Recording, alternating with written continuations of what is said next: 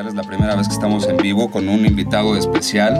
En esta ocasión eh, estamos Rafa de Sativa for You, Chris de, de, Macusi y Enrique Alcázar, eh, empresario mexicano, eh, fundador del Consejo, del Consejo Mexicano de Cannabis y Cáñamo y presidente del Grupo Alcázar y compañía.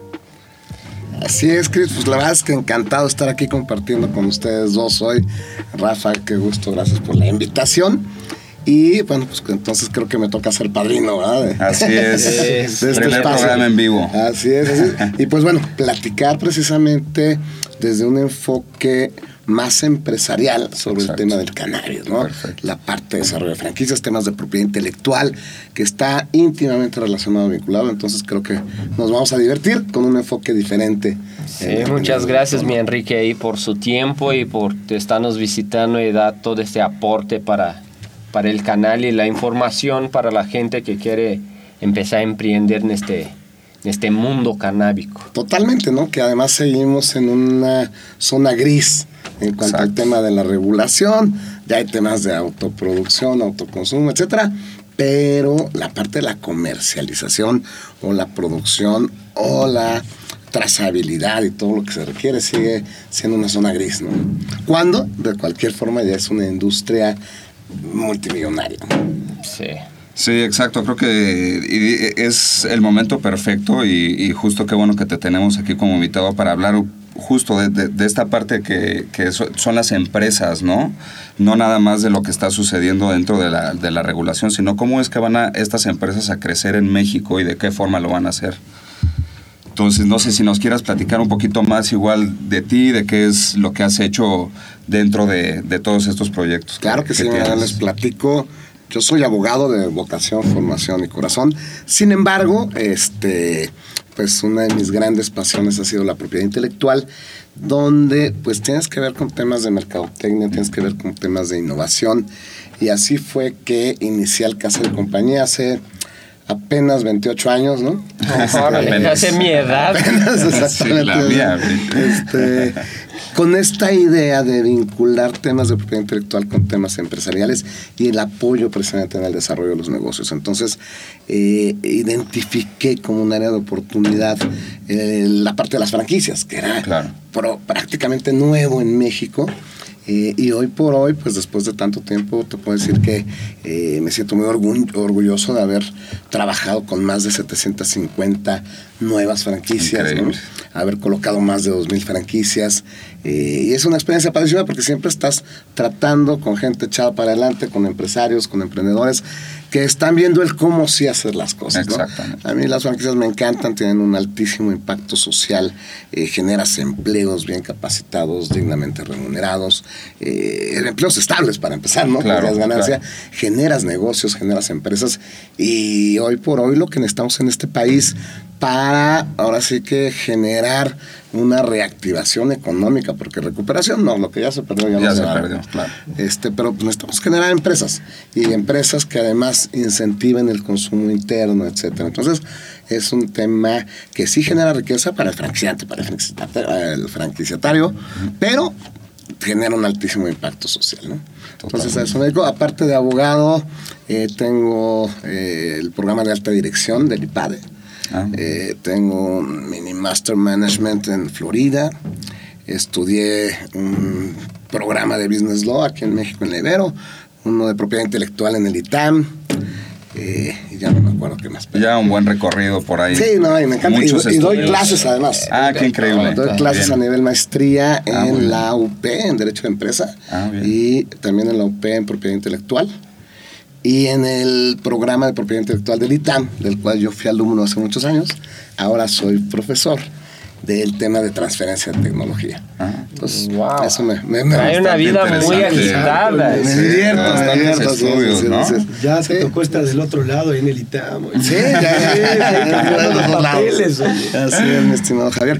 Y eh, dentro de la firma, les platico, tenemos tres grandes áreas, ¿no? Una que es la jurídica, donde vemos todo el tema de protección de derechos de propiedad intelectual, que ahorita vamos a tocar eso.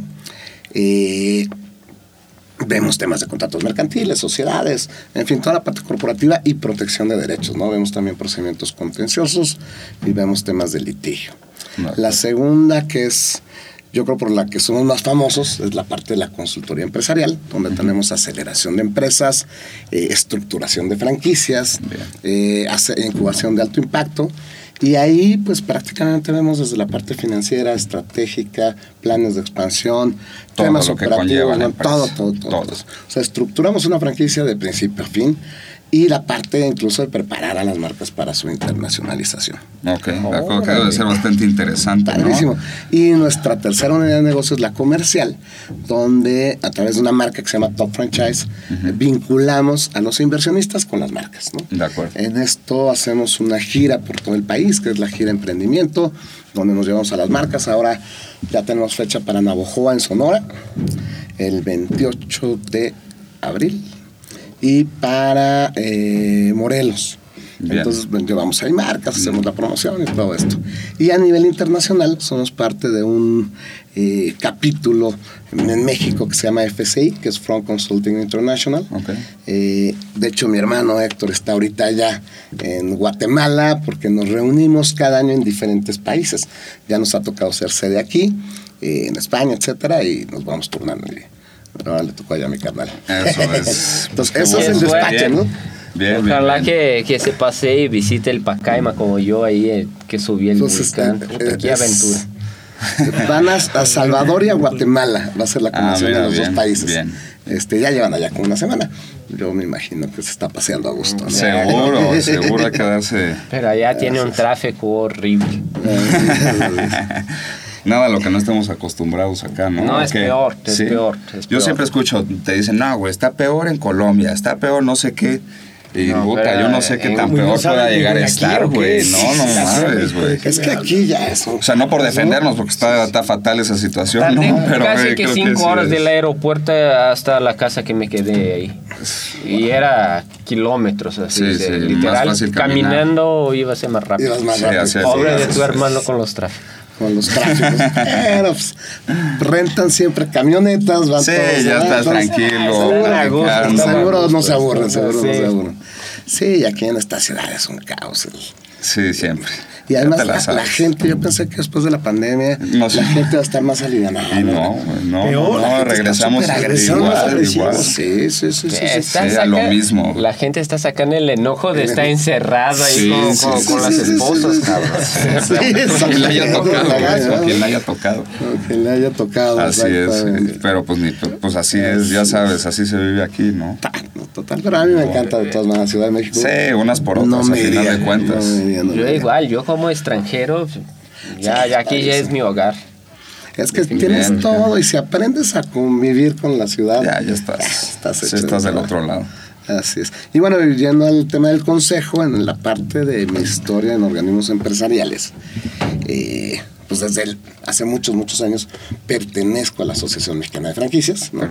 Eh, de hecho, ayer tuvimos elecciones, se acaba de nombrar un nuevo presidente que es Mario Briseño de, Benedetti's Pizza, no sé si qué tanto puede decir marcas o no, pero, bueno, con un gran equipo, por primera vez en muchos años hubo, eh, o más bien por primera vez en la historia, hubo dos planillas, ¿no? Estuvo muy intensa, muy interesante. Me tocó a mí llevar toda la asamblea y al final todo el mundo salió por lo menos satisfecho, ¿no? Qué bueno. No felices, pero satisfechos. Es muy, muy interesante ese proceso. Eh, también en la Asociación Mexicana de Protección a la Propiedad Industrial. Y hace algunos años me invitan a la CONCANACO, que es la Confederación de Cámaras de Comercio, Servicio y Turismo, a crear prácticamente una vicepresidencia de franquicias, eh, que hoy es vicepresidencia de franquicias, marcas y propiedad intelectual. Donde también pues, nos reunimos una vez al mes, o sea, pero ahí también charlé un montón este, muy interesante. Y pues de ahí surge la invitación a integrar este Consejo Mexicano de Cannabis, y Cáñamo, principalmente por mi enfoque a la propiedad intelectual. ¿no? Porque se pretende que sea un organismo muy formal, muy serio, con la parte científica, Totalmente. sí, que se cuide la información como debe de ser. Exactamente, así es. Y ahí nos divertimos ahora también. Qué bueno, me imagino. Así es. Todos le estamos buscando por dónde Y, y, enfrentándonos a diferentes circunstancias que, que, pues, siendo una industria completamente nueva, pues tienes que ir como que brincando todas estas etapas, algunas un poco complicadas y otras que te hacen avanzar muchísimo, ¿no? Sí, son los Este- retos que, que, que tenemos ahí para mover todo y superarlo y buscar la forma exacta con gente especialista Claro, en el tema exacto. o gente que esté enfocada en el tema. Es que el tema se integra verticalmente y transversalmente. O sea, estás hablando del sector agrícola, estás hablando de temas de transformación en la parte industrial y el sector terciario en temas de comercio, hasta temas de turismo, ¿no? Sí, sí, totalmente. Vinculados al tema de cannabis. Y a mí me, pues, me da tristeza, ¿no? Porque acabo de estar en, bueno, acabo de estar hace unos meses en Las Vegas en el MJ, MJ Biz. Show. Ajá. Espectacular, impresionante. Pero Sí, ves el tamaño Sí. de la industria, toda la Impactante. tecnología que se desarrolla. Me enseñaste partir- unos videos ahí, Unos videos Es un espectacular, ¿no? sueño. Sí, y dices, oye, espérate, pero si México es un productor natural desde hace Sí, muchísimos años. ¿Qué está ¿no? sucediendo? ¿Por, qué, ¿Por qué nos esperamos? ¿No? ¿Por qué no detonamos este desarrollo industrial? ¿Por qué no organizamos realmente la parte de la producción para que haya seguridad, comercio justo, redignificar al campesino? Eh, pues hay mucho que hacer, mucho que trabajar y sin embargo, pues las políticas públicas, lo platicábamos hace un rato, no traen este tema, bueno, sí está en la agenda, pero yo veo que lo van pateando y pateando y pateando, ¿no? ¿Qué, qué crees lo que es lo que está pasando ahí? ¿Que, que hace falta conocimiento de la gente que realmente está tomando las, las decisiones o que simplemente está muy abajo de la agenda, se terminará haciendo, pero pues simplemente no van a avanzar por ahora? Mira, yo creo que uno de los temas tiene que ver con un aspecto de doble moral. Eh, Donde dicen, ay, no, no, no, satanizan Sí, el lo- lo consumo. que llevamos viviendo Y, desde- y- y- y ven y piensan que el tema del cannabis es prácticamente solo uso adulto, ¿no? O recreativo, como le dicen, etcétera. Este, uso lúdico, cuando, o sea, todos los protocolos médicos que ya existen, Claro, dicen otra documentados, etcétera, temas de industria, o sea, tienen muchísimas otras eh, vertientes que se pueden desarrollar, independientemente de que el tema del uso lúdico, pues es algo ya de todos los días, ¿no? Sí, O sea, sí, se sí, sí, exactamente. mayor Una cosa estoy muy clavado que quien que usar lúdico va a utilizar porque va, sea prohibido, ¿no? Exactamente. Y al contrario, prefiero yo saber qué estoy comprando, de dónde viene, tal, Totalmente a pues estar en tráfico negro y tal. Eh, esta idea de que con la regulación se va a disminuir la violencia y el crimen, tampoco Bueno, va por ahí. Es un ¿eh? proceso largo. No, creo que es una finalidad de, todo el proceso, porque pero estos pues... cuates ya están sumamente diversificados también, ¿no? También, Entonces, claro. si no venden esto, venden otra cosa. Claro. Y si no trata, y si no piratería, ¿no? El tema de la piratería, también el impacto económico es brutal. ¿no? Es brutal. Pero si falsifican cigarros, pues te van a falsificar prácticamente Todo, lo que todo, sea, sí, ¿no? cualquier producto que sí, existe. Sí, sí, sí, sí. Y yo prefiero pues tener la certeza de que estoy consumiendo. Sí, Entonces, eso es siempre es, es lo que estaban platicando en el podcast pasado con Chris, que el tema de, de- de ambiente seguro, de estar seguro de lo que está comprando, de lo que es. Yo vi un, una noticia en internet que ahí en un dispensario, no, no me acuerdo de dónde era, de Estados Unidos, pero tuve hasta recall porque identificaron hongos en las flores. Ok. Y todos que habían comprado aquel, aquel elote de, de flores, que regresara a, a los dispensarios a cambiar Qué importante, Y eso la es- calidad, la seguridad. Claro, claro. Y eso puede, y eso es bien interesante, porque puede ser que estés cosechando, no sé, un kilo de la misma cepa, pero a final de cuentas lo que te está pidiendo el laboratorio es solamente una muestra, no sé, digamos que de una onza. Entonces, pues a final de cuentas, si tienes un poco de conocimiento, pues vas a mandar tu mejor onza, ¿no? No vas a mandar Claro. lo que te salió mal. Entonces, Claro, pues ya lo que te salió mal, de todas maneras sí se va a la venta al público y es ahí donde... Pues, que también estando regulado puedes estandarizar la producción. Claro, pues, claro, claro, totalmente. Queda Totalmente. todo mucho más seguro. Totalmente. todos los aspectos. Totalmente. Así Pero es. sí se está estandarizando, o sea, ya está. O sea, aquí en México, ¿O cómo sientes? yo supongo asumo, ¿no? Que hay grandes productores y que utilizan tecnología de punta y que es producto de exportación, ¿no? Este, y habrá productos de consumo nacional. El tema es que pues como todo eso sigue estando en una zona gris, o negra inclusive, ¿no? Entonces, eh, pues esa información no la podemos tener de primera mano. Exacto. Y yo creo que producción en espacios abiertos, ni siquiera invernaderos, Sí, etcétera. o lo- los dos, yo creo. O los ¿no? O sea, dos, más bien los dos existen. Los ya. dos. Y al contrario, en Estados Unidos, pues ya en muchos estados donde ya tienen regulación, que yo lo que entiendo es que están probando distintos modelos para después Sí. generar una regulación federal. Pero este, pues ya tienes acceso a tecnología, tienes- cuánto quieres producir, el abono, o sea, ya tienen absolutamente todo, ¿no? Sí, sí, sí, unos buenos años atrás, yo creo. Y aquí yo he estado con laboratorios y demás que están ya trabajando en producción, están trabajando desde la parte de investigación. ¿no? Entonces van haciendo el análisis de los productos, todos los cannabinoides, todo como se va generando y van logrando mejorar productos, ¿no?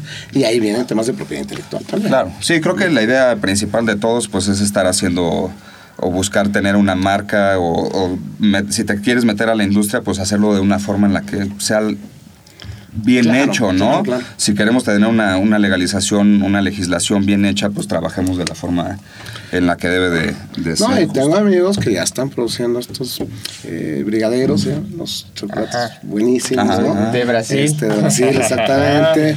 Ah, los Brownies. Yo iba ya, a ya. traer, pero se me Sí. fue. Es que. Justo estábamos diciendo antes de empezar el programa. unos, Sí, no, seguro que los sí, ibas a traer. Sí, sí, sí, sí. Mayra, Mayra hace unos espectaculares. Sí, claro, Sí, Sí, sí, increíble. sí, bastante buenos. Y entonces, pues ya, ya es algo que se empieza a volver cada vez más cotidiano. Yo me acuerdo, por ejemplo, cuando empezamos a desarrollar hace algunos años franquicias de sex shop. No Ya, existían en el Claro, mercado, sí, ¿no? era muy mal visto. Exactamente, pues eran lugares clandestinos, Sí, oscuros. hasta te da miedo entrar ahí. Y, y esta marca que desarrollamos, desarrollamos un par, una en la primera que fue erótica, que se Erótica, en Ciudad de sí. México. Sí, son las Hay que, más hay. Sí, Hay una que atrás. pero si tú te fijas, la tienda es iluminada, A muy ver, se puso un sonrisa ahí. ¿Qué, qué pasó, Ravi? Regresando al tema, ¿ya Sí, yo compré la franquicia. ¿Ya conoces? Sacó su tarjeta de cliente distinguido. ¿no? De hecho, ellos eh, estábamos en el mismo edificio cuando hicimos la franquicia, estaban en el cuarto piso, yo en el 11. Y era muy divertido porque ahí tenían el showroom y yo veía cosas que decía, bueno, y esto como... ¿Y esto para qué es, No, no, no. Sí, fue un curso intensivo. Pero hoy tú la ves y ya es algo cotidiano. Sí, o sea, ya, ya no te llaman, o sea, no, a lo mejor para entras a curiosear, lo que sea. En su momento fue algo muy revolucionario. Yo esto lo veo igual, ¿no? Sí. o sea, la gente, pues cada vez lo va a ir normalizando, cada Así vez lo va a ir entendiendo. Quien quiera consumir, va a consumir, quien no, no. Totalmente de Este, y pues habrá también que tener eh, cuidado con la parte de adicciones y demás, que la tenemos con el alcohol, la tenemos con el cigarro, etcétera. ¿Cómo, cómo ves ese tema de la educación, por ejemplo? Entonces, yo creo que es un tema fundamental. ¿Por qué? Porque finalmente, eh, ¿cómo nos educamos? Pues con lo que nos dice el amigo y el primo y el tal. Y entonces, pues de repente vamos generando eh, prejuicios o información errónea Exacto. y nos casamos con ella. ¿eh? Sí. ¿Cómo, cómo lo implementarías tú siendo maestro? O sea, digo, tú que estás metido sí, en sí, eso, sí, ¿cómo sí, lo sí, sí. implementarías? Porque hoy en día, pues, creo que la forma más fácil, aunque no tenemos esa cultura, es, es leer. Más sin embargo, hoy en día lo que encuentras en internet, pues, sigues encontrando Miles de cosas. todo. O sea, desde lo peor hasta lo mejor. Yo Y veo que debería ser expertos. implementado ahí desde la escuela, en las prepas. Sí, de- bueno, eso sería lo mejor, definitivamente. Y yo creo que yo sí me iría a niveles educativos, a lo mejor primaria alta, secundaria, porque es a lo mejor de repente donde los chavitos llegan a estar expuestos. Y es un tema no de inducirlos a que prueben, sino explicarles Claro. las consecuencias en su desarrollo psicomotor, mientras todavía no terminan justo, de crecer. y por ejemplo, ¿lo, lo, generaliza- lo generalizarías con otro, con otras medicinas naturales?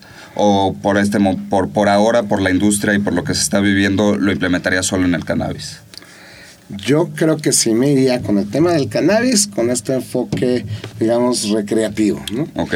El tema médico, pues a ver, a mí si me vas a explicar en la Ya. primaria el componente activo Ya, ya, ya, de las sí. aves, pues me va a tener perfectamente sin cuidado. Claro. O sea, yo me iría más por este tema eh, del tema de las drogas, ¿no? Lo O Sí, no sí, podemos generalizar. dejar de, de- de entender que el De cannabis es una estigmatizar. droga, ¿no? Finalmente. De sistematizar. Este, Sí, y aparte empieza a, el niño explica a su papá que demoniza tanto y empieza a llevar información adentro de sus casas Claro. y empieza Sí. a quebrar los estigmas que trae tanto este, sí, sí, este tema. sí, sí. Es- en estos días fui justo a casa de un amigo, no, no estaba ni su esposa ni, ni su bebé, ¿no? Tiene año y medio, dos años. Y me decía, no, güey, es que ahorita sí estoy aprovechando porque se fueron de fin de semana y pues ahorita sí estoy fume y fume y fume, ¿no? Y pues Ajá. cuando no, cuando están, pues no fumo tanto porque no quiero que mi hijo crezca con él, Con viéndome esa de esa visión. forma. Le digo, güey, es que al revés, ¿no? Más bien deberías de informarlo Claro. para, para quitar este estigma que existe y entonces que el día de mañana me decía, es que me da miedo que llegue a la escuela y los amigos lo estén molestando, ¿no? Digo, es que si tiene la información, güey, no va a suceder. Pero a ver, yo creo que finalmente siempre predicas con el ejemplo. Totalmente Y, de acuerdo. o sea, si yo veo a mis papás fumar, pues voy a fumar. Si beben, o sea, es muy probable que repita yo ciertas conductas. A mí me parece es- muy loable que eh, no fume la gente cigarro normal o marihuana, lo que quieras, enfrente de sus hijos, ¿no? Sí, sí, Pues, sí. Yo no Que- quiero darles ejemplo. Que entra también en las legislaciones de diferentes países. Por ejemplo, en Estados Unidos pues está muy bloqueado ese tema, ¿no? Pero en Canadá puedes estar en un parque, pueden haber niños y puedes estar fumando Y sin no problema pasa alguno. absolutamente nada, sí. Entonces, sí. Aquí pues, en es- México creo que no se va a poder No, no fumar creo. En lugares cerca. públicos en donde no se pueda fumar. Y si alguien se molesta, tú tienes que apagar. Ah, sí, que apagar. sí. Sí, habrá, y habrá lugares tema. especiales. Y digo, al final. Yo voy a seguir haciendo varias bromas. O sea, apaga que está me molestando, voy a llamar a la policía. Sí, sí. sí. Pero vas a tener Oh. que traer tu permiso. Es que, claro, ¿no? es que esa Sí, es la cosa. eso. Dos, luego esta bronca de que ah, si venden bebidas alcohólicas, entonces no pueden vender cannabis. Ajá. Ah, Pues es absurdo, Sí, pero a lo mejor yo quiero echarme un whisky, tú, tú te quieres fumar algo, ¿no? Ah, y Sí. tiene cerveza con, con, con cannabis. Cerveza con ca- Bueno, No me hace sentido. El otro día me Mezcal. regalaron un mezcal Sí, con sí, cannabis. Ahí hay. Espectacular. Ah, pues, no. Ahí Ahí hay. sí, ahí no Ay, muy, sí, sí, sí, sí, es Empiezan a funcionó. encontrarse unas mezclas. Exacto, De- los buenos. A mí me gustó, ¿eh? La Sí, es que no, no no, es esta, es otra marca, Pero este es lo bueno. Pero muy buena. Este es lo bueno. Hay que Pues sí, probarla. hay que probarlo, ya, ya tenemos que probarlo. ya Totalmente. Una, O una sea, sesión de comida ya. Y ya Una no degustación, una Claro, cena Exacto, canábica. exacto, exacto. No, y como la disolución de los, de los cannabinoides en el alcohol es, es, es fácil, puta, aparte te pega rápido. Te pega rápido. Sí, con, con tres, con tres ya estás. Sí, ya, ya Pues estás. bien, estás bien. Yo Estás, soy- a gusto, a pegado, gusto. pegado. Yo Es soy de oler. sí, pues, Sí, no, güey. Yo no puedo, mi tolerancia es muy baja. Muy baja. Ok, ok, ok. Claro. ok. Ah, bueno, sí, más infusionado pues con alcohol. Me ha Sí, tocado pesto todos. con cannabis.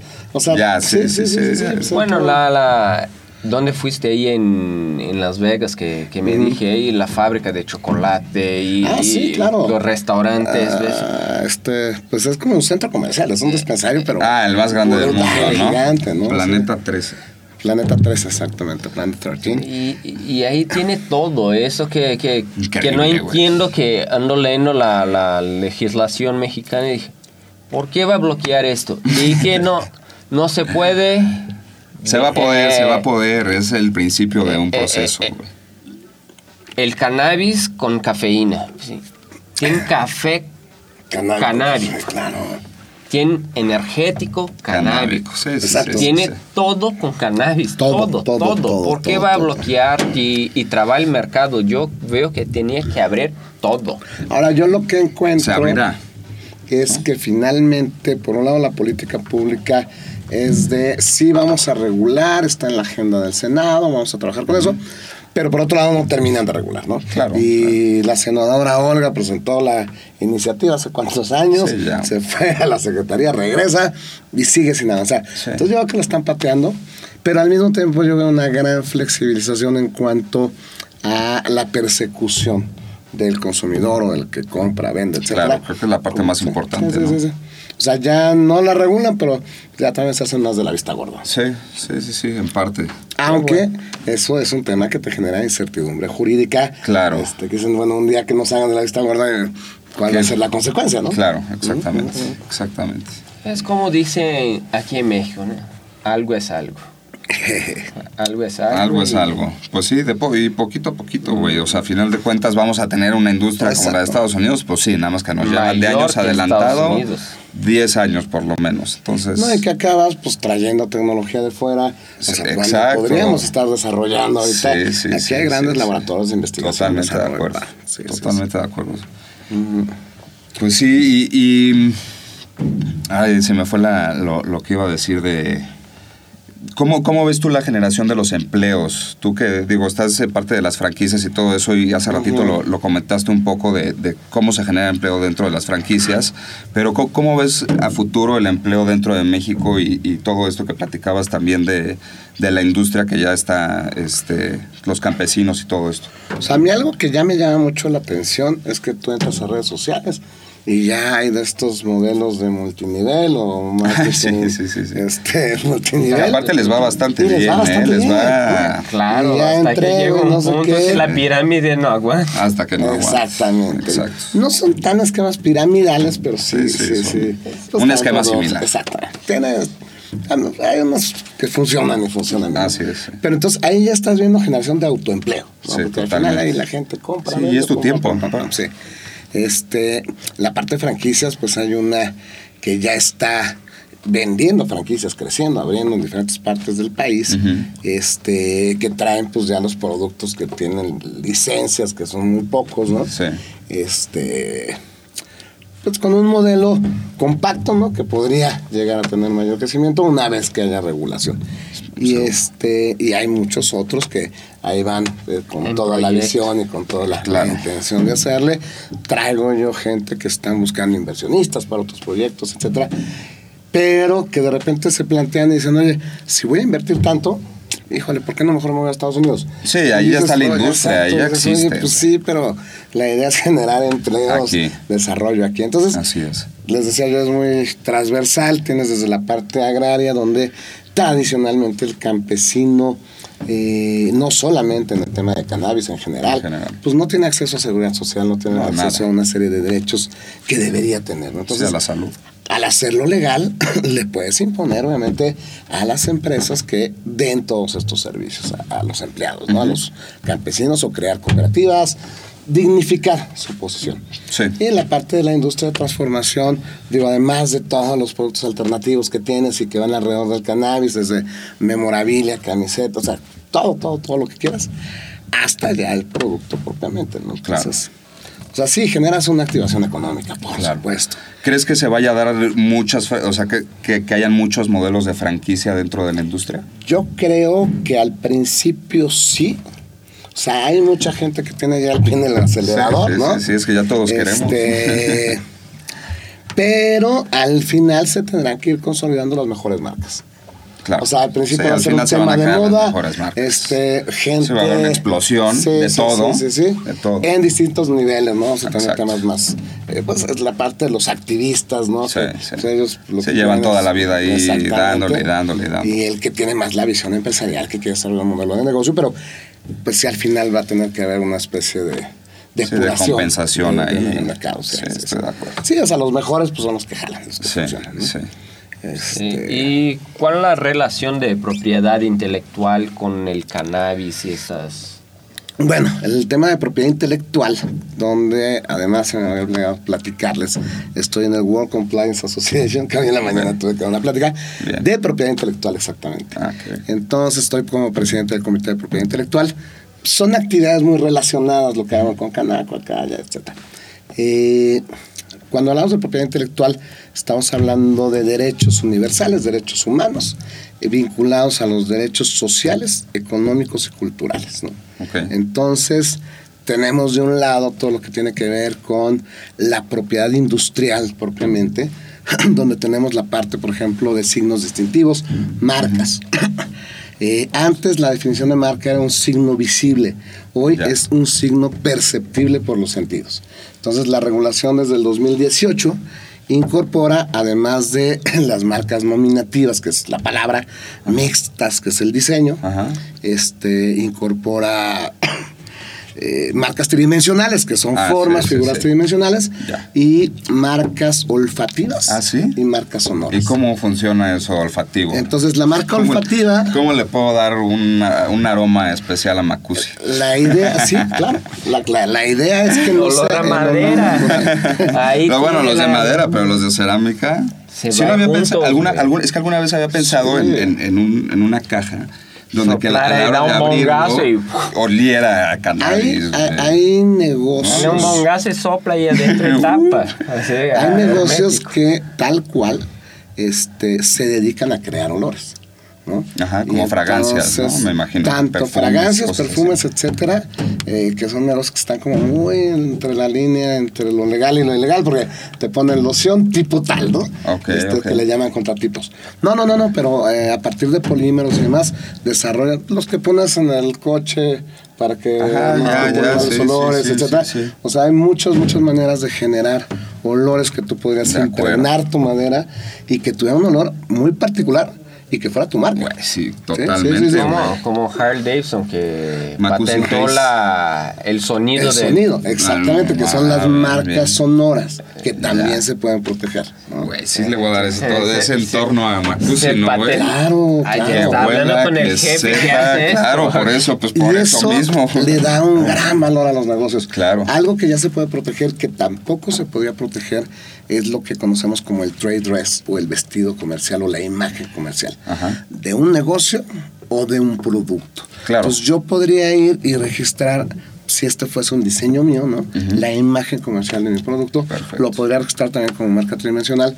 O su set, foro, claro. su set podría ser una imagen comercial. Exacto, ¿no? perfecto. Y, este, y eso apunta ahí, Javi, también nos funciona Sí, mucho. ya, ya, lo, ya tomamos nota todos.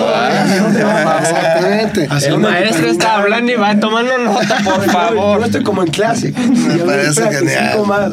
Y, y al final no va a haber examen, no se preocupe. Ah, qué bueno. ¿Qué puedes proteger también los eslogans, los avisos comerciales? ¿no? Esos también le han Ya, a sí, tu sí, negocio. claro.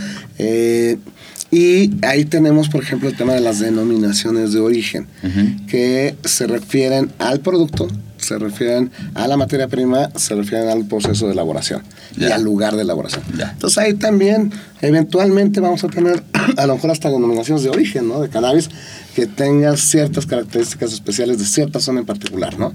Interesante, me muchísimo. parece que lo están haciendo ya en Estados Unidos en el Claro. Triángulo Esmeralda, que es la zona Sí, en donde sí, más, sí. bueno, donde mejor se da supuestamente. Y creo que están buscando eso, ¿no? Controlar, bueno, tener un poco el control de, de la tierra, de, de los nutrientes, pero pues, Y es que Es por ahí nos vamos a la parte de la propiedad industrial, la parte de creaciones nuevas.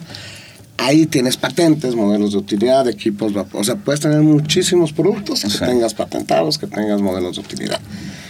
Tienes el tema de las variedades vegetales. Entonces, Tú puedes desarrollar nuevas variedades vegetales. Claro, genética. Esas semillas son tuyas y esas semillas las vas a vender. Sí, genética, Y eso ¿no? te genera otro. lado. ¿Qué va a acabar pasando aquí? Que vamos a acabar importando semillas de sí, pues a cannabis. final de cuentas aquí no existen, ¿no? No, no, no puedes obtenerlas de aquí porque no existe es. el mercado en sí, ¿no? Y luego secretos industriales, información confidencial, derechos de autor.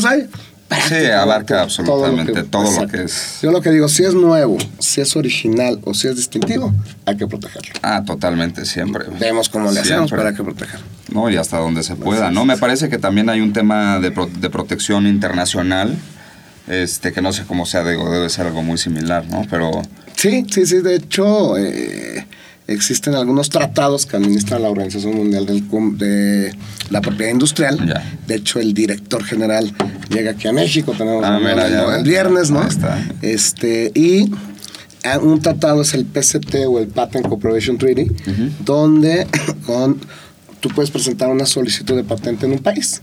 Ajá. De ahí presentas una solicitud internacional Ajá. que lo que haces es que apartas tu derecho para eh, los países que tú designas. Y a los 30 meses tienes que presentar tu solicitud en cada uno de los países de destino.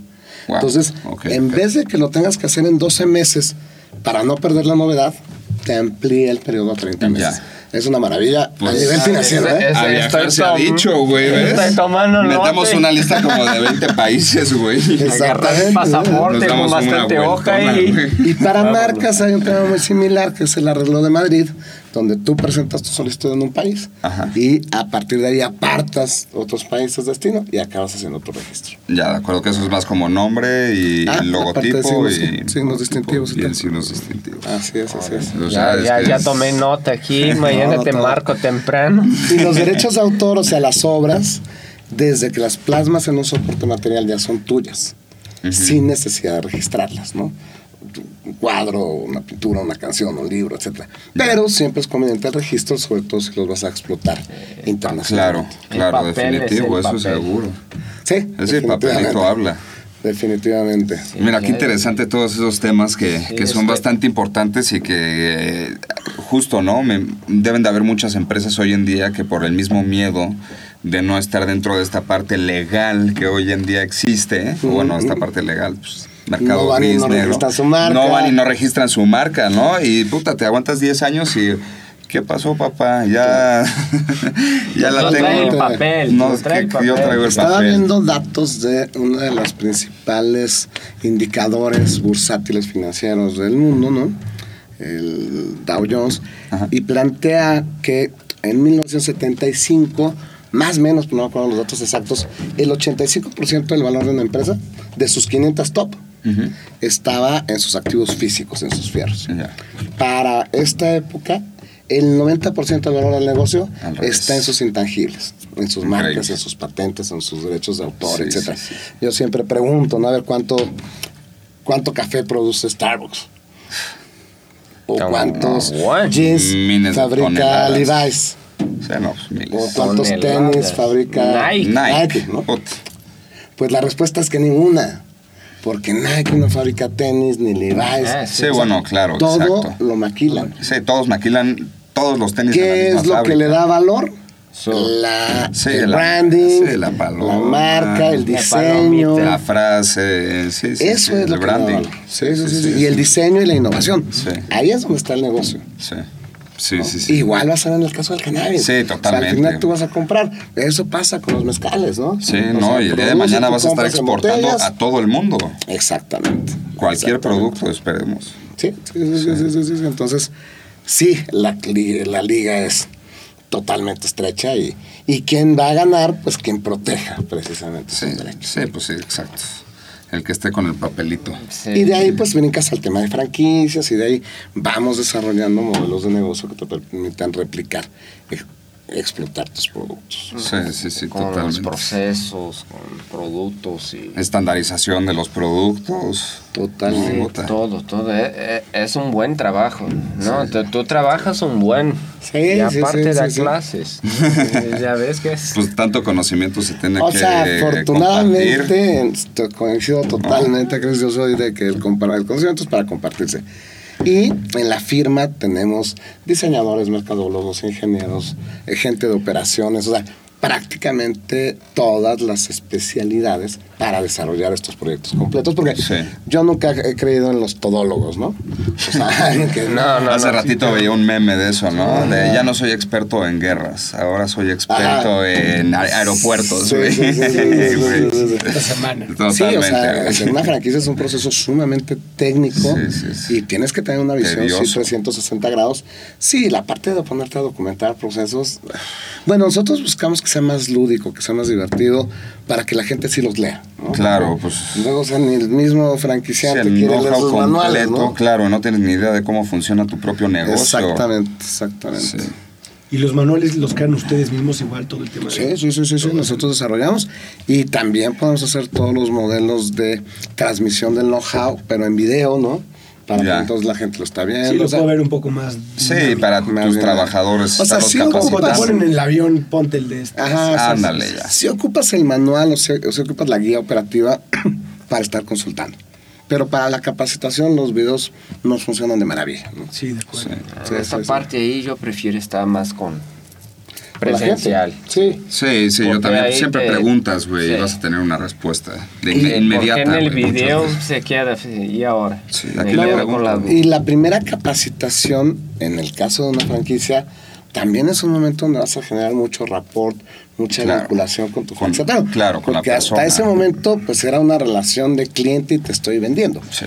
Pero a partir de ahí es, ya somos socios y ahora sí te voy a explicar mi negocio, ¿no? Entonces sí, la parte personal eh, también creo que no se sustituye. Definitivo. Pero un video te sirve para cuando se va un gerente, ya ven que casi no tenemos rotación de personal, entonces... Sí, es que ese es el tema, ¿no? Siempre no vas a poder estar capacitando. ¿Cómo puedes capacitar? No puedes estar gastando en capacitaciones constantemente cuando la gente entra y sale cada mes de tu... Pero te sale más caro no capacitarlos. Pues sí, definitivamente. Y aparte empieza a salir de, de, la regla que está plasmada en el papel. Entonces hay una inversión, por ejemplo, en un, nosotros tenemos un producto que es sistemas interactivos de capacitación, donde son interactivos tal cual, pero hoy hay mil plataformas para esa parte, ¿no? Sí. Entonces ya hay muchas formas de, y... hacerlo. ¿Cómo ves, por ejemplo, ahora que ya, ya hay algunas empresas en México que, que operan con inversionistas extranjeros? ¿Cómo, ¿Cómo crees tú que se vaya a dar esta parte de la inversión extranjera? ¿Crees que vaya a inundarse México o crees que el, el gobierno sí vaya a proteger, a proteger un poco pues, lo que se está trabajando ya hoy en día aquí? Digo, porque hay marcas, al final de cuentas van a llegar marcas pues que ya tienen todo para poner el producto. Yo creo que hay mucho capital nacional interesado en invertir en el sector. Sí. Y que muchos van a decir, pues me traigo la licencia, ¿no? De, claro, de, cualquier marca. O la distribución o tal, ¿no? Pero creo que van a ser inversiones nacionales y al principio sí vamos a traer productos extranjeros, pero creo que se tendrá que ir Se va a compensar igual. ¿no? Sí, pues a final de cuentas. Y creo que también va a ayudar un poquito al tema de de la calidad de los productos y de, la, de, regular las, la calidad del producto. Sí, tienes que llegar con ciertos estándares, ciertos niveles, etcétera, etcétera. ¿no? Y allá en Estados Unidos ya los trae, con los estándares aquí. Bueno, ni todos, pero... Sí, no, no en todos lados. No, y cuando haces crecimiento en, en espacios cerrados, puedes controlar. Es mucho más controlable. Como también te puede perjudicar mucho más rápido en ciertas ocasiones. Una plaga ahí adentro, Hace, en enero fui a, Colorado y estuve dentro de, uno de estos este, invernaderos y es impresionante porque pues ya estás ahí dentro viendo exactamente todo el proceso y, cuando ya tienes las flores, este, las plantas completamente llenas de flores y como dices tú, a la perfección, dices, wow, estos güeyes están muy avanzados, ¿no? Qué bueno que estén así de avanzados porque el día en que se abra el mercado ya existen esos productos para implementarlos aquí. Que yo no dudo que ya haya producción eh, indoors aquí en México. Ah, claro, y al nivel de allá, y al nivel de allá, nada más que no tenemos el conocimiento de que eso existe. No, no vas a hacer un tour. sí, sí, sí.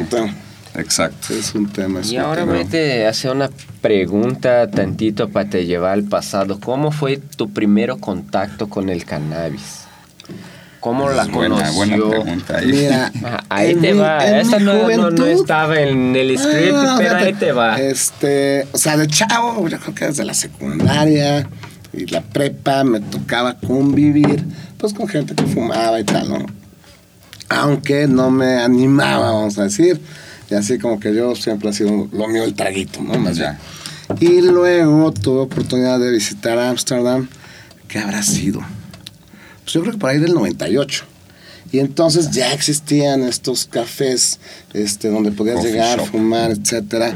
Pues está el muy famoso el Bulldog, Pero había uno que a mí me encantó el concepto y el modelo de negocio. O sea, se llamaba Grasshopper, no sé si exista todavía. Eh, y bajabas, era como un restaurante, y en la parte de abajo el sótano con una media luz, etcétera, y había menús, ¿no? Entonces tú podías escoger. Y el humo. Y, podías escoger si además te la vendían y tú preparabas tu cigarro ah, o el cigarro ya hecho, ¿no? Y pues iba a estar creo que dos días en Amsterdam, estuve como seis, ¿no? O sea, estuvo bien, bien. Sí, sí, sí, porque dije, a ver, pues estoy aquí, tengo que vivir la experiencia. Sí, sí, ¿no? sí. Es parte de es poco. Estoy de acuerdo ¿eh? contigo. Y conocía poco. Mira, lo hiciste por primera vez allá entonces. Sí, sí, igual. sí, sí, así en, un nivel consciente, porque a lo mejor. Pues, sí, no, ¿cómo hacerlo ilegal en México? Exactamente, exactamente. ¿Para qué? Yo, como soy muy respetuoso de las leyes. Y, este, y ya a partir de ahí, tal vez una o dos veces al año, de repente, este algunas veces yo fumo cigarros, ¿no? Ya ves. Alguna vez he tratado de dejar de fumar y digo, bueno, pero pues, la acabas fumándote los dos, entonces Sí, tampoco jala, ¿no? Mira, ese es de, Este, de puro Ese es de cáñamo, de puro CBD. Ah, súper. Este es justo para gente que está tratando de dejar de, Deja de fumar. fumar y te mantiene, te baja el estrés. La ansiedad. Sí. Y están Lo buenos, están sí, interesantes. sí, sí, sí. Este llévatelo. Perfecto. Es un regalito ahí para que deje este veneno que es. Exacto. Sí, no, no, es de los vicios. Yo creo que es el peor, ¿eh? Yo creo que es Más- el peor. Sí fumé unos cuantos añitos Sí, y sí. sí, creo que era el que más me y causaba. muy difícil de dejar. Sí, además, sí, ¿eh? sí. Porque aparte lo vas ligando con todas las actividades de tu día. Todo lo Te que hace haces en el Si voy al día. baño, o si vas Claro, después Eh, de comer también, después de cenar. En cambio, si fumas THC, pues tienes que estar como en el mood, como que así. a Más relajado, ¿sabes? Como más- distinto. Pero el Sí, bueno el CBD que ahí ya está tranquilo, está funcional, está al 100 pero sin la ansiedad. Sin la ansiedad. y, eh, Sí, exacto. Eso está Y genial. eso- Eso está Sí, es una buena alternativa, ¿no? Creo que es algo extraño verlo de esa forma, en esa presentación, pero creo que va con toda la idea de deja eso por consumir algo que no te va, a- Sí, te va a que va ser un perjudicar. tema de, de transición. De es muy, muy psicológico, porque agarra un de este, vas a ver que es idéntico a un cigarro, Claro. y te va, te da la...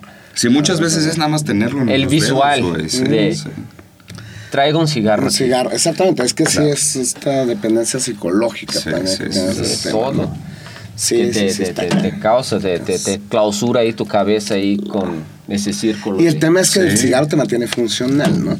El THC, yo creo que ya los que consumen demasiado, o sea, yo de repente así de, güey, o sea, una vez, ¿no? Me puse con unos patos en Costa Rica y, ah, o sea, y pues ya, o sea, nadie ni platicaba, todos así. ¿Qué opina el primo de un amigo, güey?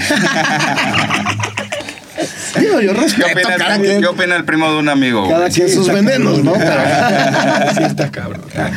pero, o sea, sí, sí, sí, como que ya de repente, sí, claro que como todo en exceso. Sí, todo en exceso es malo, eso, eso definitivo. Creo que- Yo tengo la misma visión de, de, de Enrique. No, Yo- yo claro, claro. Es porque te va. vas a... ajá, Ya es que yo ya no voy a hacer más nada en el día. Claro. Sí. O sea, ya te la vas a pasar a gusto, Ajá. ¿sí? sí, Por sí, eso me, me encanta el tema del CBD. Porque Porque es, te mantiene funcional, te mantiene al mi 100. cabeza está al 100, mi cuerpo está relajado, mi, mi, mis Claro. Sí, tienes tu sistema endocannabinoide bien equilibrado. Ajá. Sí, no, pero ya. chingón el CBD, es chingón, pero, pero platicando igual. Pero ya cuando, digo, el CBD como en temas medicinales, espirituales, muy, muy pacífico, el tema creo que es la mejor opción, como dices tú, Rafa. Pero cuando te adentras justo, ¿no? Como en el tema del THC, pues también como que conoces unos ciertos grados un poco más, pues más chingones. No, no, o sea, forma, estás buscando esa experiencia, sí. Claro, es una experiencia Y Por eso es que es recreativo. Por Sí, eso Esta parte de, es, de- estados es. alterados que al Exacto. final pues, lo disfrutamos y nos Exacto. gusta, ¿no? Y por Así eso es. fumamos, por eso tomamos. Tomamos, Sí, sí. Y no somos los primeros, ¿no? O sea, lleva existiendo toda la historia, sí, sí. ¿no? Entonces yo creo que es perfectamente válido y además creo que es una decisión personal e individual. Entonces Así no es. te puedo prohibir que lo hagas o que no lo hagas, ¿no? Sí, o sea, Así mientras es. tú puedas cumplir y siempre seas una persona íntegra Claro. con la sociedad y con, pues, puedes... Yo tengo unos conocidos que se quedan total funcional. Yo no voy a citar nombres aquí. porque- A ver, pásate, ¿dónde está el juguete? ¿dónde ¿Dónde está el está juguete pipa, ese? ¿Dónde está el juguete?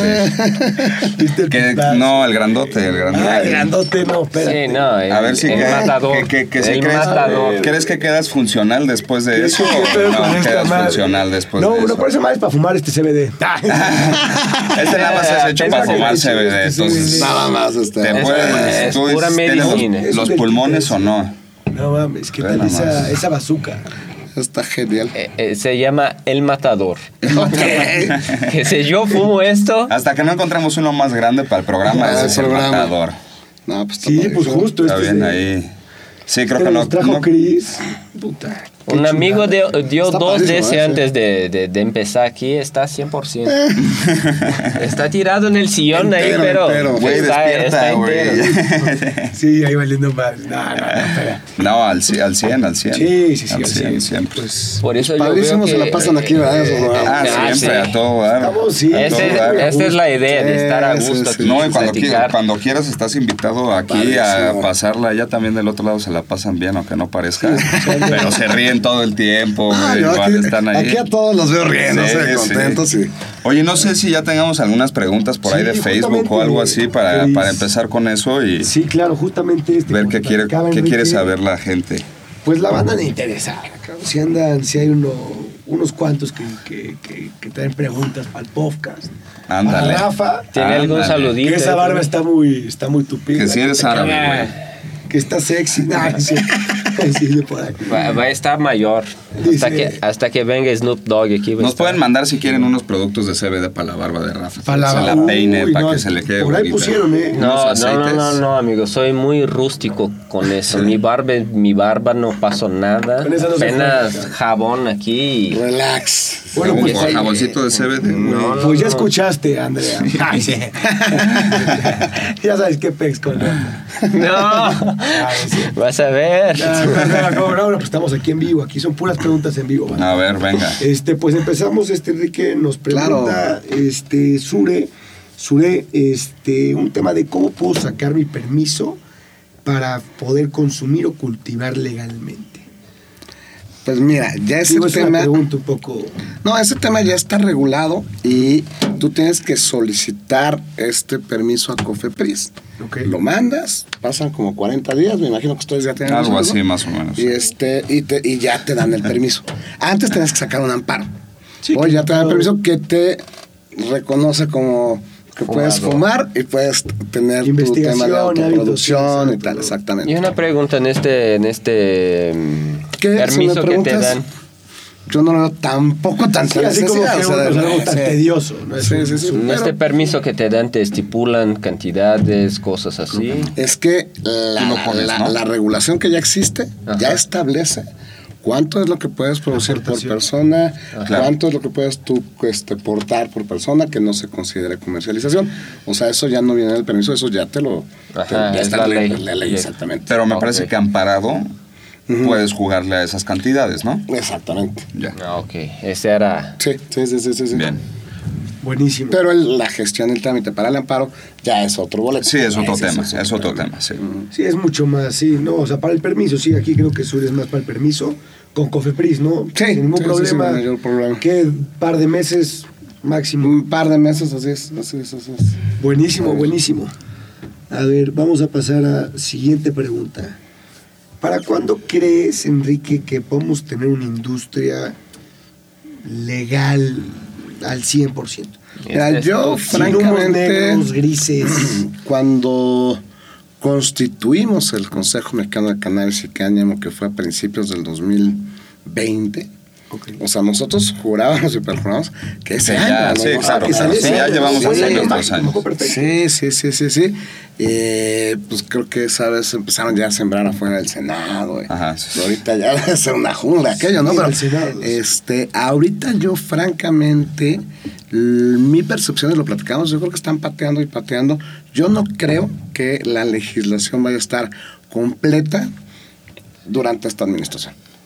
No, no veo que sea así, creo que hay muchos grupos que lo están empujando, incluso dentro del Senado, y hemos tenido reuniones y tal, pero sí creo que no está en la agenda principal del presidente y hoy lo que sabemos es que él es el que El determina. manda, el mandatario. Es que está pasando muy rápido el tiempo, ¿no? Ya tenemos dos, dos años y medio para que concluya el, el Sí, sexenio, sí, sí. creo que sí es.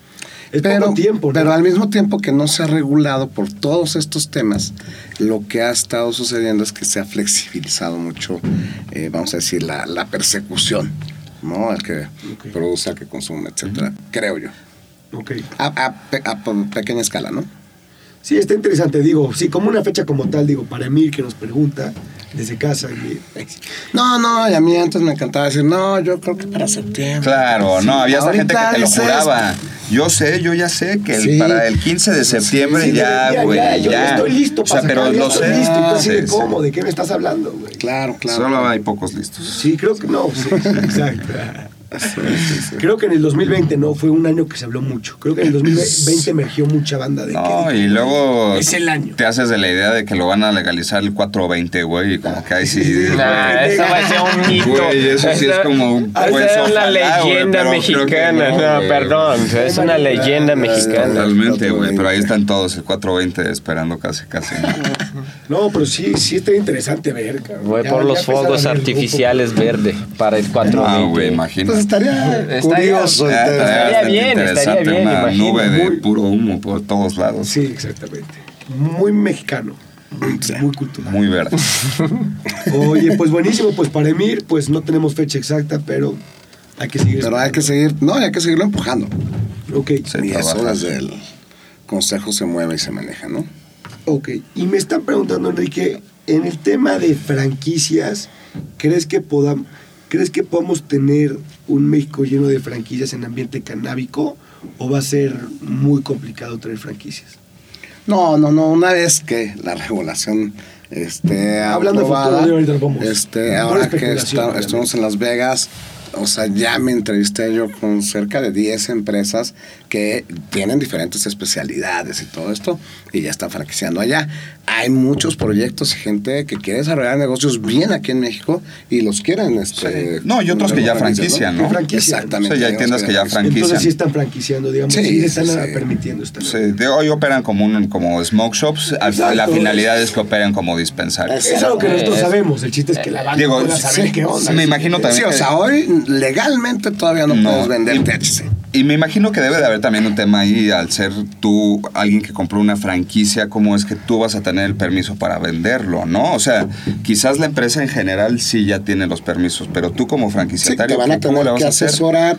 Es como franquicias de modelos educativos que requieren una serie de cumplir regulaciones, Sí. trámites y demás. Pues va a ser parte del Va a proceso ser de la interesante obtención de la franquicia, ¿no? Y, te, y te tienes que tropicalizar, ¿no? También. a- Totalmente. A, totalmente. México tienes que... A tu perfil de consumidor, los rangos de precio, o sea, Sí, no- justo no- nunca vas a pagar impuestos. lo mismo un cigarro allá que acá. Claro, este, claro. Porque allá en el Y, fin pues, ¿y del qué día va a pasar dólar. aquí, no? ¿Cuánto te va a costar una onza y a, y a quién? Y ahora, otro de los grandes temas que ponen es, y todos los impuestos que se van a generar, sí se van a generar impuestos. Esperemos que para la educación. Y la idea es que sean Educación. Modelos formales de negocio, porque hoy todo lo que se está generando, pues está haciendo bajo el agua, ¿no? Claro. se están pagando impuestos. Pero tampoco es que vayan a ser las últimas. Bueno, que también es interesante eso en. Estados Unidos, porque como es tema, eh, federalmente no es legal el tema recreativo, Ajá. pues no pueden meter la lana en los bancos, ¿no? Entonces ahí tienen Es mucho... para cada estado y sí, ver cómo es lo cada estado. No, sí. y me daban el dato de lo que se recaudó, nada más de impuestos, el primer fin de semana que se Primer fin de eh, semana. reguló en Las Vegas. Ah, bueno, imagínate. o sea, hablas Sí, de- una- una Se agota, se agota todo. Filas los stocks, se agota todo. es que sí está En Impactante, millones de dólares en un día. En un día. En un día. De inmediato. Es una Y es temas que aquí solo vemos pasar y que pues el gobierno no se pone. Yo Sí, estaba sí, leyendo sí, como dices, un artículo que los estados allá en Estados Unidos ahora ya ni sabe qué hacer con tanta lana de impuestos, no sabe dónde in- invertir, Invertir. Y porque en temas ya de te sobra en temas de tanto infraestructura. Infraestructura. que ya no sabe qué, a dónde invertir. Claro. Ya vivimos bien, no podemos vivir mejor. Digo, en ciertos lugares debe de ser así, güey. No, porque Güey, Yo, yo, yo estaba en Colorado, en Aspen, pues es un pueblo donde no viven más de 2.000 personas, está lleno de dispensarios, pues me imagino que no tienen en qué gastar los impuestos que tienen ahí que manda a hacer nieve en la parte ¿No? del verano. Sí, sí, manda a sí, hacer traiga las máquinas ahí para llenar de nieve, poder esquiar todo el Exacto, año. Todo el año. Summer skiing, güey. Buenísimo. Este, más? Pasamos a otra pregunta. Venga. Nos pregunta, la pregunta es covers. Actualmente, ¿cuántos gramos pueden, este, puedo portar sin ser detenido? La verdad no lo tengo en la cabeza, no sé si Me ustedes. parece que son cinco, Eh, pero son no es que cinco no pueda ser sí. detenido.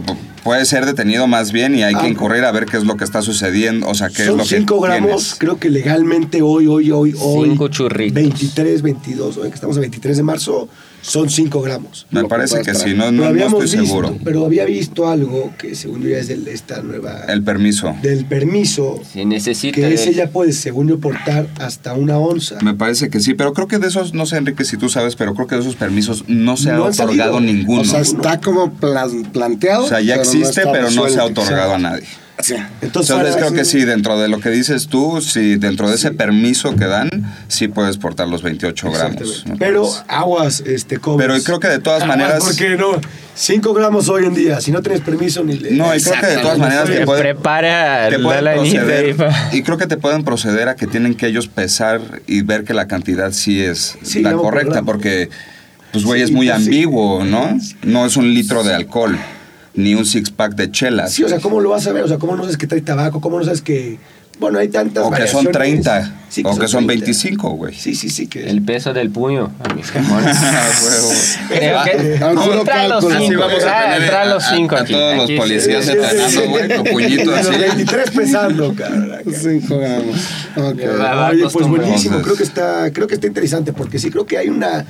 Y sí me ha pasado que me preguntan mucho esto, eh, en serio, porque mucha gente porta, mucha gente porta más de la que queremos y de verdad no tenemos o no tienen ni la menor idea. de- Claro, y yo creo que muchas Justo, veces ¿no? eso es justo eso, falta de información de nosotros y también de las autoridades, porque igual ellos no tienen el conocimiento y simplemente pues te van a llevar, güey. Exactamente. Punto. Por más que se lo pelees y se lo enseñes en internet, güey. O sea, Oye, que son dos onzas, me- eh, eh, eh, dos gramos, me vale Pues, madre, tú sí. traes y yo No, y te subes al avión y ¿qué, qué sabe? Sí, ah, Sí. ahí es, ahí es. Pues hay que tener cuidado, hay que tener Hay que cuidado. tener Sí, cuidado. platicamos. Sí, con esos temas yo, yo creo que como dice, hay que tener cuidado Sí. y, y siempre leer, ¿no? Y siempre estar bien enterado de qué pasa en donde estés. Exacto, lugar donde estés, exacto. es lo que No- platicamos ahorita. Sí, si vas a las- estar en un lugar donde es totalmente legal, bueno, averigua todo, cómo hacerlo, dónde Todo. hacerlo, dónde no caer en una mala experiencia. Claro. ¿Para qué? Pues para que mínimo cumplan. ¿no? Sí, justo Para hacer tu, tu ambiente seguro. En muchas de estas coffee shops en en Ámsterdam justo te dan tu, tu como este tríptico en donde viene toda la información, ¿no? Si te malviajas, haz esto. Si no sé qué, haz esto. Si esto... eh, y ya, pues mínimo le das un poco de información a la persona que lo va a consumir. Exacto. Y al final es Entonces, decisión. bien, eso su es. decisión. Dando un euro para una persona comprado algo por las papas, ¿no, amigo? Solo cuando tienes un euro, güey, entre las papas y el agua, hermano. Entre el monche y la seca. Exacto, güey. ¿Tiene más pregunta ahí, mi Javi? Tenemos la última pregunta. Venga. Ahí va. Excelente.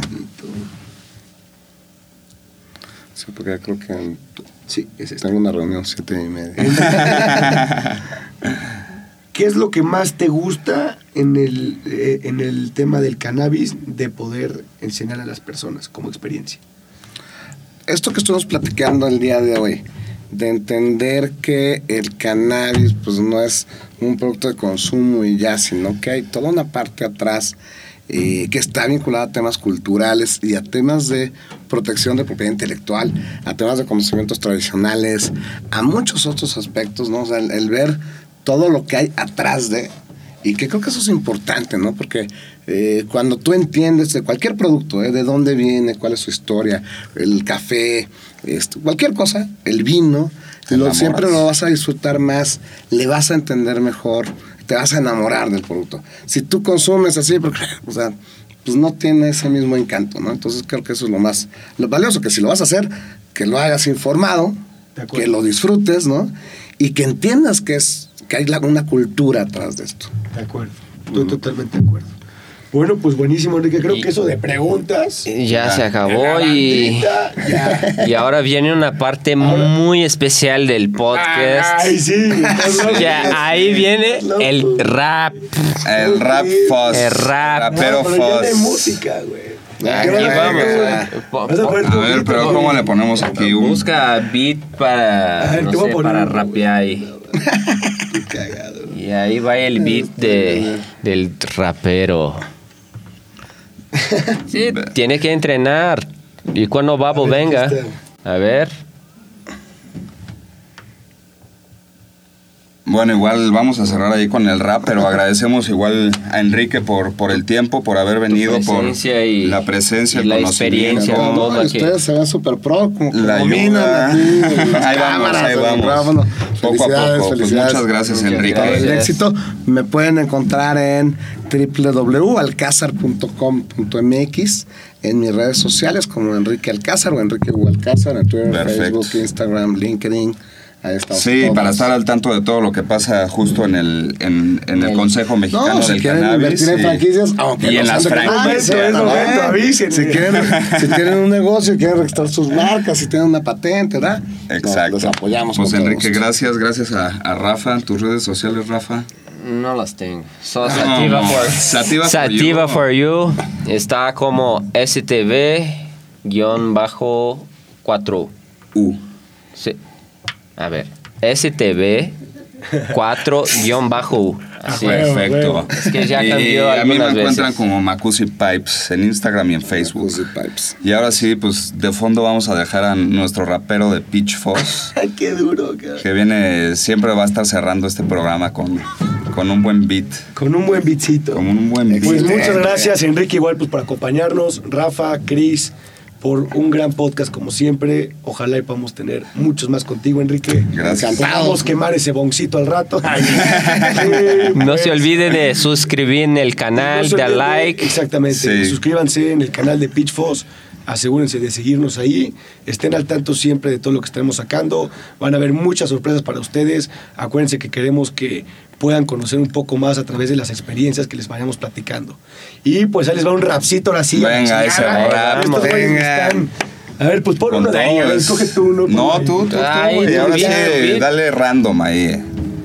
Hijo, qué duro. Eso, güey. A ver, va.